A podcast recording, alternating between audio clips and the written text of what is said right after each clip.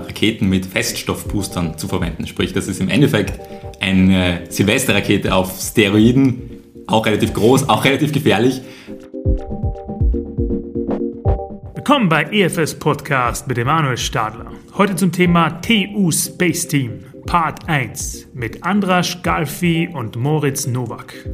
Mit Moritz und Andras spreche ich heute über die Entstehung des Space Teams, wie sie eine Interimlösung als Raumfahrtbehörde für Österreich darstellen können. Wir sprechen über ihre Unterstützer, über ihre Projekte, wie zum Beispiel Across Austria, den CubeSat, wir sprechen über den T-Rex, über ihre Raketenantriebe und vieles weitere. Die Zusammenarbeit mit EFS ist hier besonders interessant. In der Vergangenheit haben wir bereits Scrum-Workshops, Visionsworkshops und vieles weitere durchgeführt. Das und vieles mehr erfahrt ihr in den knapp 25 Minuten. Das ist aber nur Part 1. Part 2 kommt in den nächsten Wochen auch heraus. Viel Spaß, TU Space Team mit Moritz Nowak und Andras Galfi. Euer Emanuel. Ja, herzlich willkommen, TU Space Team, Moritz und, und Andras. Ich hoffe, es geht euch gut, ihr habt gut hergefunden und mitten in der Pandemie hinter dem Plexiglas können wir einen guten Podcast machen. Herzlich willkommen. Herzlich willkommen. Ja, hallo und vielen Dank für die Einladung.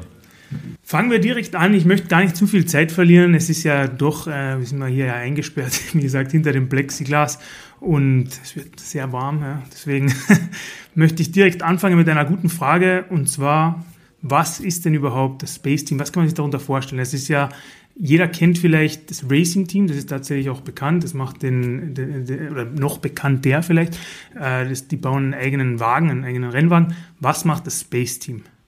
Genau, also wir, das TU Wien Space Team, wir wurden vor elf Jahren gegründet, beziehungsweise wir haben uns selbst gegründet, also wir sind eine Studenteninitiative, die sich aus der TU Wien gebildet hat, mit dem Ziel, Luft- und Raumfahrtprojekte umzusetzen. Wir haben angefangen mit, glaube zehn Mitgliedern, mittlerweile haben wir über 200.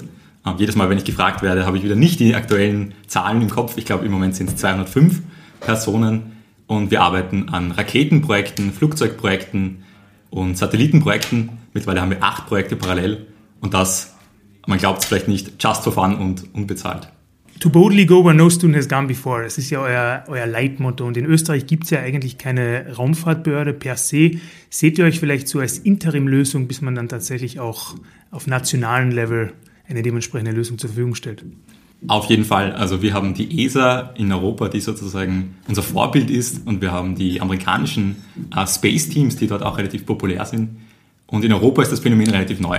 Und wir ähm, eigentlich aus dem Vakuum an, an Raumfahrtinitiativen und Raumfahrtaktivitäten in Österreich haben wir uns gebildet, um sozusagen solche Projekte in unserer Freizeit auch umsetzen zu können.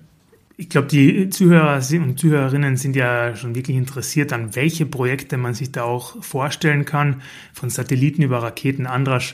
Was genau macht ihr da eigentlich? Ja, also das Space Team ist sehr breit begonnen, hat es mit den ersten Raketen, seitdem eigentlich dann jedes Jahr so ein Raketenstart, wo es ein großes Projekt gab. In weiterer Folge dann auch der Bildungsauftrag, wo wir mit FIRST ein Programm initialisiert haben, wo eigentlich jeder Student teilnehmen kann und seine erste Rakete bastelt. Und nebenbei natürlich auch Satellitenprojekte. Also da haben wir jetzt, äh, der erste ist schon im All und ein zweiter großer wird gerade ähm, praktisch jetzt manufaktiert, zusammengebaut. Und da geht es äh, sehr stark auch um die Kommunikation. Also Moritz, du weißt da eben mehr dazu noch. Genau, also im Endeffekt ist es unser erster ganz eigener Satellit. Groß, hat er anders gesagt, äh, groß, ein großes Projekt für uns, aber tatsächlich relativ klein, also 10 mal 10 mal 10 Zentimeter, ein sogenannter CubeSat. Und der wird im Sinne der Bildung für Schüler und Studenten zur Verfügung stehen, um Computercode zu schreiben, ihn zum Satelliten zu schicken und dort laufen zu lassen und Sensoren und Daten auslesen zu können im Rahmen eines Wettbewerbs. Genau, und Aerospace, also Luft- und Raumfahrt, da gibt es jetzt ein ganz neues Projekt, das haben wir vor einem Jahr gestartet. Da habe ich mich dann selbst dafür als Projektleiter dann gemeldet und da geht es darum, dass wir durch Österreich mit einer wasserstoffgetriebenen ähm, unbemannten Flugzeug fliegen wollen. Und das nennt sich Across Austria, also kurz auch A2. Across Austria passt gut zu H2, nämlich im Wasserstoff getrieben, funktioniert auch auf Deutsch A2 und H2. Und da ist jetzt dann in einem halben Jahr so der erste Start wirklich mit Wasserstoff geplant und in einem Jahr dann die Überquerung von Österreich. Und das macht ihr komplett äh, auf Eigeninitiative oder habt ihr da auch, also ihr werdet wahrscheinlich von der TU selbst unterstützt, habt ihr da auch noch andere, die euch bei dem Unterfangen unterstützen oder ist das wirklich komplett auf Freiwilligkeit und dem Goodwill von den Leuten aufbauen? Da muss man jetzt zweimal eigentlich mit Ja antworten. Also auf der einen Seite, es ist tatsächlich just for fun und in unserer Freizeit. Auf der anderen Seite sind wir sehr darauf angewiesen, dass wir von externen Firmen, Partnern unterstützt werden, von der Wirtschaft, aber auch äh, von der Öffentlichkeit, sprich von den Ministerien, vom Bildungsministerium, vom Klimaschutz, das ja auch Verkehrs- und Innovationsministerium ist, von der TU Wien. Und somit haben wir uns quasi ein großes Netzwerk aufgebaut von über 50 Sponsoren und Partnern, die unsere Projekte auch mitfinanzieren, weil man muss sagen, Luft- und Raumfahrt ist ein teurer Spaß. Kann man sich vorstellen, ja. Äh, SpaceX und Co. sind ja sehr viele auch im, in den Nachrichten und äh, da kriegt man auch das auch immer mehr mit. Jetzt ist vielleicht auch die Frage, warum sitzt ihr heute hier? Also wir haben uns ja persönlich äh, vor ein paar Wochen kennengelernt. Ich durfte einen Workshop mit euch machen, Visionsworkshop. EFS ist ja jetzt seit längerem mit euch auch schon in, der, in so einer Partnerschaft. Jetzt wäre einfach mal die Frage, was war euer konkreter Ansatz, dass ihr gesagt habt, okay, ich möchte mich jetzt mit einer Beratung zusammensetzen, um uns in dem und dem zu helfen und ähm, wo soll es vielleicht auch noch hingehen, die beiden Fragen. Mhm. Ja, also vielleicht einmal zu mir, was mein Antrieb auch war. Also ich bin prinzipiell begeistert von der Luftfahrt in allen Facetten und einerseits wissenschaftlich schließe ich jetzt gerade das Doktorat, aber also auch beim Space Team gibt es eigentlich vom Bachelorstudenten oder auch überhaupt externen bis zum Doktoratstudenten ist alles vertreten und natürlich auch Alumni, die noch immer aktiv sind. Und da ist es bei mir so, dass eben die wissenschaftliche Ebene jetzt dann auch noch unternehmerisch ergänzt wird, weil ich vor drei Jahren ein Startup gegründet habe, können wir später eben auch noch ein bisschen drüber reden, sehr gerne. Und ähm, dann hat irgendwie das private Hobby gefehlt. Und dann auch das private Hobby, was halt nicht nur, weiß nicht, Modellfliegen alleine ist, sondern irgendwo doch noch einen Sinn und Zweck hat. Und da ist dann das Space Team gerade sehr aktuell gewesen und hat alle möglichen medialen Auftritte und auch Space Events und so weiter gehabt. Und da habe ich mich dann so zu motiviert, dass ich da auch die Luftfahrt jetzt, weil die hat gefehlt, praktisch da nützen kann und, und da einbringen kann ins Space Team. Genau, und in dem Rahmen haben wir uns dann damals kennengelernt, vor genau. knapp einem Jahr, mit dem gemeinsamen Ziel, ein Luftfahrtprojekt, äh, eigentlich das erste Luftfahrtprojekt des Space Teams umzusetzen. Und damals haben wir uns auch gedacht, Scrum, das haben wir schon mal gehört, äh, Projektmanagement ist, muss man sagen, bei technischen interdisziplinären Projekten sehr, sehr relevant. Jeder kommt mit der Vorstellung, dass man einfach hingeht und das Ding baut und es ist fertig und es funktioniert. Aber die Realität äh, ist doch recht anders. Und da habe ich zurückgedacht an einen Kollegen von EFS, äh, mit dem ich davor schon mal gesprochen habe. Und äh, wir wollten Scrum damals ausprobieren als agilen Projektmanagement-Ansatz. Und so sind wir dann quasi bei EFS gelandet. Und wir als absolute Neulinge haben es eigentlich jetzt mit der Hilfe von EFS geschafft, innerhalb von wenigen Monaten einen für uns gefühlt funktionierenden Scrum-Prozess aufzusetzen. Ja, bei, bei EFS gelandet, no pun intended. ähm, wie sieht das jetzt aus? Ich habe gehört, du bist jetzt anders bist äh, Product Owner. Äh, Erzähl mal, wie sind deine Erfahrungen? Genau, also bei uns bietet sich Scrum wirklich sehr gut an. Also es war egal, ob es jetzt so ist, wie es sein soll. Ich glaube, es gibt auch kein, es soll genauso sein. Das ist ja keine Schablone, Schablone die man einfach über ein Projekt drüber zieht. Äh, jedenfalls hat es unseren Prozess verbessert, eindeutig, denn wir haben sehr viele Disziplinen und alles, was in der Luft für die Studentenprojekte ist einmal von überall kommen Inputs rein. Es geht um ein Airframe, also wirklich die rein strukturelle Domäne mit Aerodynamik dann. Dann geht es aber teilweise auch wieder um reine Elektronik, Control, dass das Flugzeug von selbst nach Österreich fliegt, autonom, also Autonomie. Dann haben wir auf der anderen Seite die Komponente Wasserstoff und dann müssen wir natürlich auch noch das im Luftraum, wo andere fliegen, irgendwie schaffen. Das heißt, wir müssen von Luftfahrtbehörden, also von Außenkontrolle eine Freigabe bekommen. Da gibt es den Begriff BVLOS, Beyond Visual Line of Sight, dass man eben nicht nur über den Flugplatz fünf Stunden im Wasserstoff kreist, sondern wirklich durch Österreich kommt. Und das ist ein Paradebeispiel, wo Scrum ganz wichtig ist, dass eben nicht die, eigenen, die einzelnen Disziplinen vor sich hin entwickeln und am Schluss passt nicht zusammen, sondern dass wir wöchentlich, also wir machen nicht ein Daily, sondern ein Weekly sozusagen, wir nennen es trotzdem Daily, aber einmal die Woche, weil es natürlich nebenberuflich ist und dementsprechend haben wir nicht acht Stunden am Tag, sondern vielleicht eine Stunde am Tag. Also über die Woche passt es dann wieder ganz gut mit dem, was weitergegangen ist und wo wir uns wirklich absprechen und schauen, was passiert in den Bereichen und nicht dann plötzlich draufkommen, das passt alles gar nicht zusammen am Ende. Wo du gerade sagst, ähm, ihr macht das nebenberuflich. Ich kann mich gut erinnern, beim Workshop, ihr hattet, glaube ich, angefangen, etwas zu tracken, wie viele Stunden ihr da schon aufgewandt habt. Und das war astronomisch. Das, das darf man nicht machen. Ja, ich glaube, man muss es mehr in die Waagschale mit ähm, vom Fernseher sitzen und vom Computer ja, absolut, legen und absolut, dann ist es ja. durchaus eine, eine Bereicherung. Genau, ja. Ich ja, kann, auch eine schöne Abwechslung. Ja, wie, wie, du sagst, also du hast ein Hobby gesucht, wolltest nicht Netflix schauen und hast genau. dann halt einfach einen Satellit gestartet, so wie man das macht. genau. ähm, jetzt haben wir zwei Deep Dives sozusagen gemacht bei, bei zwei eurer Projekte. Ähm, was läuft aber vielleicht sonst noch? Und vor allem Raketen interessiert mich natürlich sehr. genau, also die Raketen sind ja eigentlich unser Kernthema im Space Team. Und wir haben angefangen damit, Raketen mit Feststoffboostern zu verwenden. Sprich, das ist im Endeffekt eine Silvesterrakete auf Steroiden, auch relativ groß, auch relativ gefährlich, die dann innerhalb von wenigen Sekunden 8 Kilo Treibstoff verbrennt und uns theoretisch bis ins Weltall bringen kann mit unserem Projekt The Hound, wo wir schon seit einigen Jahren versuchen, den Weltrekord für Studententeams zu brechen. Und der nächste Schritt, das ist dann der heilige Gral der raketenbauenden Space Teams weltweit, ist dann so ein Triebwerk selbst zu bauen. Und diese Herausforderung haben wir uns schon seit einigen Jahren vorgenommen und mittlerweile sind wir so weit, dass wir einen Raketenteststand haben, auf dem wir das größte Triebwerk, das in Österreich im Moment existiert.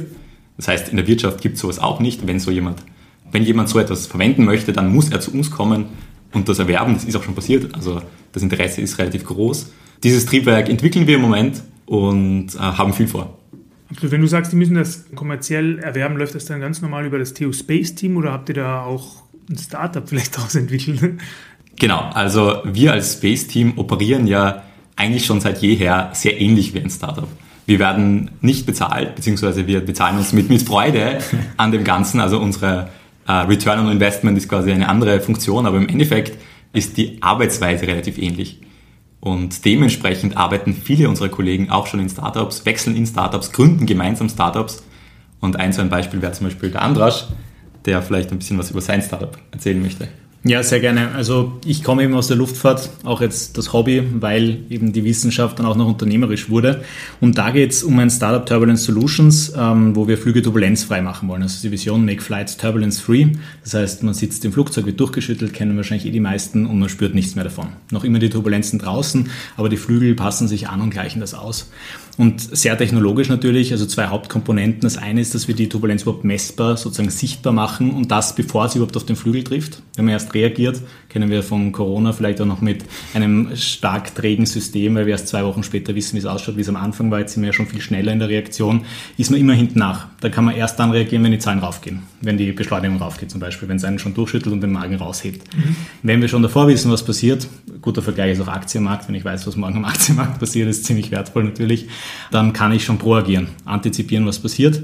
Und das ist dann die zweite Komponente, was mache ich dann dagegen? Und das ist, wenn man Vögel anschaut, die gleichen die Turbulenzen schön geschmeidig mit den Flügeln aus, indem sie einfach nicht nur einen Freiheitsgrad haben und dann mit dem Querruder rauf runter, jeweils also ein Flügel rauf, einer geht runter, sondern auch symmetrisch runterfahren können, dass sie den ganzen Auftritt beeinflussen. Ja. Nennt sich dann Direct Lift Control. Und das ist jetzt technologisch und jetzt ist natürlich die große Frage, wo ist dann das Anwendungspotenzial? Das macht ja dann eigentlich die Technologie zum Startup, wo man sagt, man hat ein Produkt am Markt. Und das ist auch meine persönliche Motivation. Da wird ein Kundenbedürfnis befriedigt und nicht nur eine Publikation rausgebracht, die schöne Technologie ist, sondern auch dieser Schritt weiter, dass man das wirklich in die Gesellschaft bringt.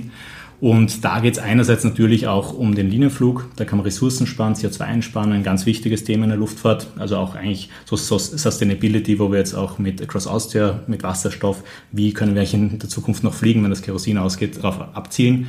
Und die andere Perspektive, die super spannend ist, ist jetzt weniger, dass wir das besser machen, was es schon gibt, sondern etwas Neues ermöglichen. Und das sind die fliegenden Taxis, auch Urban Air Mobility. Und wenn man sich vorstellt, man sitzt im kleinen Flugzeug in niedriger Höhe, da hat man ordentliche Turbulenzen, überhaupt noch im Canyon in der Großstadt mit lauter Hochgebäuden in Dubai, New York. Äh, viel Spaß im fliegenden Taxi ohne der Technologie. Ja, äh, in, in den Großstädten gibt es ja schon die Uber-Helikopter und so. Genau. Schon, kann schon nehmen. Ja, ich, ich stelle mir das auch vielleicht äh, so vor, du kannst dann auch einen Experience Airliner vielleicht nehmen und äh, anstatt de, die Turbulenzen auszugleichen, kannst du noch erhöhen. Ja, wir machen dann ein Majority Voting ja, genau. bei den Passagieren. Ja, cool. Also Plus oder Minus und dann ist es keine Turbulenz oder die doppelte. Ja. Absolut. Na, und es ist halt, was mir halt auffällt beim Space Team, sind halt sehr viele verschiedene Fokusse auch wirklich dabei. Und wir hatten ja auch unseren Visionsworkshop. Vielleicht kannst du da ein paar Worte dazu verlieren, wie du es schaffst. Du bist ja der, also Moritz, du bist ja der Chef sozusagen, äh, der das Ganze so ein bisschen zusammenhält, also Glue Guy. Äh, wie schaffst du es, dass jeder ein Ziel, ein gemeinsames Ziel vor den Augen hat? Ähm, gleich vorweg, also immer schaffe ich es natürlich nicht, denn das ist wirklich eine große Herausforderung, gerade in einem fluktuierenden Team, wo Leute kommen und gehen, wie sie halt Studenten sind und dann auch wieder abschließen.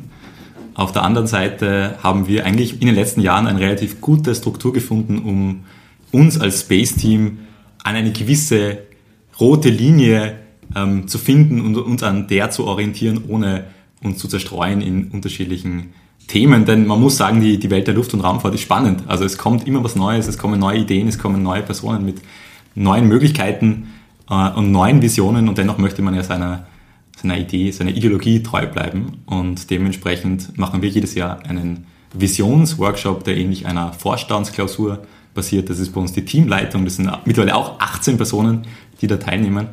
Und die macht sich darüber Gedanken, wo wollen wir hin?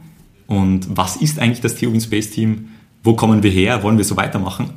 Und diese Information tragen wir dann sozusagen an das restliche Space Team weiter. Wir sind ein sehr demokratischer Verein und dennoch braucht es einfach manchmal ein bisschen Koordination von, von der Spitze nach unten und EFS war da sozusagen eine großartige Unterstützung. Gerade die richtigen Fragen zu stellen ist manchmal eine Riesenhilfe und Diskussionen zum richtigen Zeitpunkt anzuregen. Genau. Ja, richtige Fragen stellen, das üben wir äh, ständig. ja, absolut. Äh, jetzt hast du gesagt, 18 Personen, äh, das sind wahrscheinlich die, die die Projekte leiten, auch wie du sagst, die Product Owner, Scrum Master. Habt ihr dann auch äh, das wirklich in den verschiedenen Projekten das so aufgebaut, dass jedes Projekt einzeln nach Scrum arbeitet oder ist das dann übergreifend so ein Monat Sprint über alle Projekte hinweg? Also es ist jetzt äh, definitiv einmal bei Across Austria, wo wir damit so richtig begonnen haben, das konsequent umzusetzen. Die Thematik ist natürlich in jedem Projekt da und es gibt auch jetzt, ich glaube, in den meisten Projekten Bestrebungen, Scrum bzw. allgemein Lean Management ähm, mit, mit ins Projekt reinzunehmen.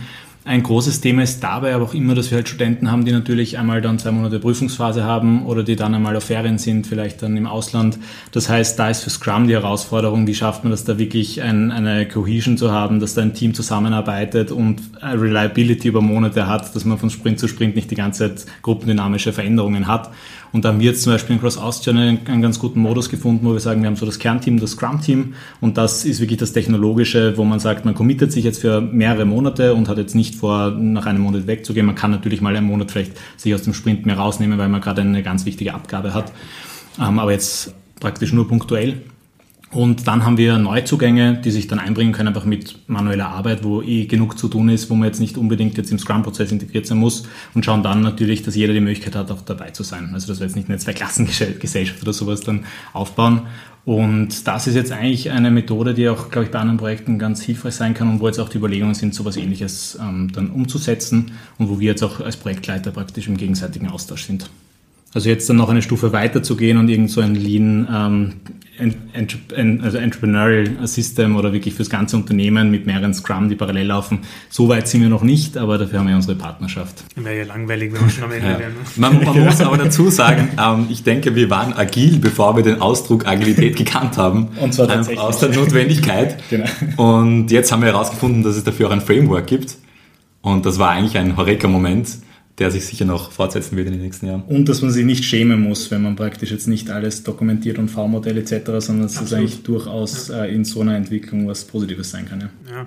Ja. es ist auch so ein Thema, was ich in vielen äh, vergangenen Podcasts auch so gehört habe, dass man eh schon sehr viel richtig gemacht hat, aber es eben noch diese kleinen iterativen Anpassungen gibt.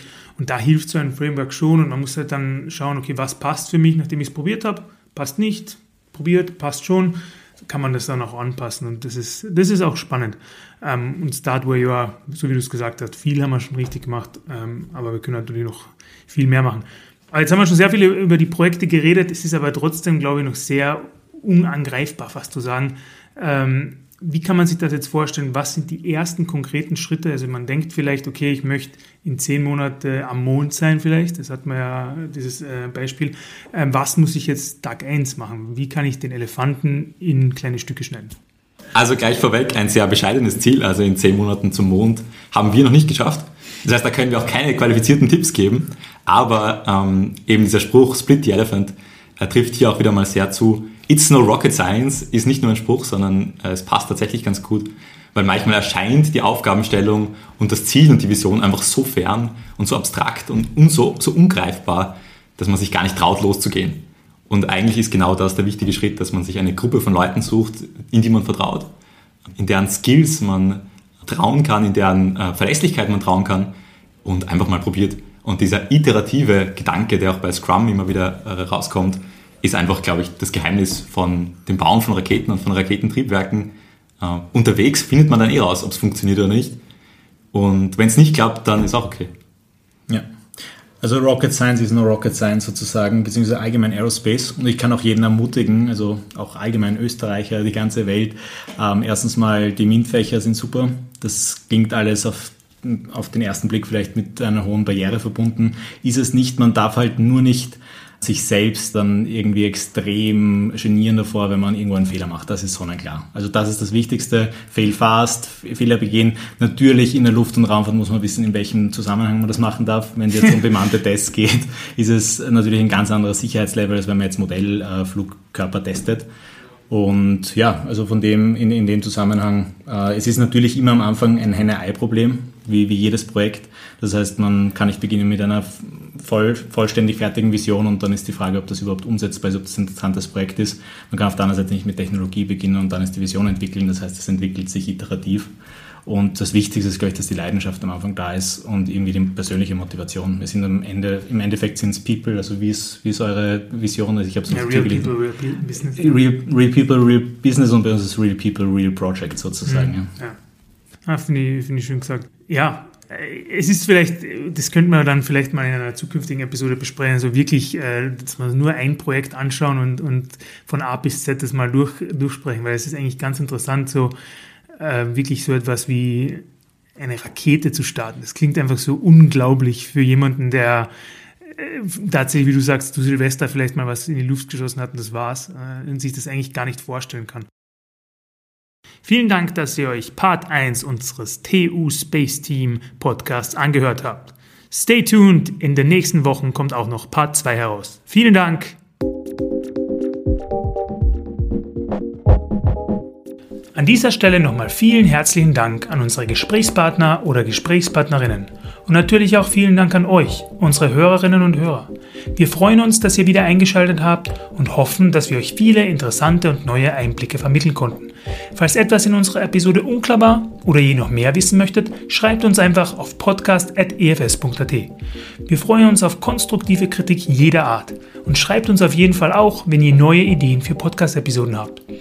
Gerne könnt ihr auch mehr Informationen zu den vorgestellten Themen auf unserer Website www.efs.consulting, auf LinkedIn oder auch direkt in einem Fachgespräch erhalten. Kontaktiert uns dazu bitte auch unter podcast.efs.at. Schaltet doch gerne wieder zu unserer nächsten Episode ein. Ihr findet uns übrigens auch auf allen gängigen Podcast-Apps wie Spotify, Apple Podcast oder auch Stitcher. Bis zum nächsten Mal bei EFS Podcast, euer Emanuel.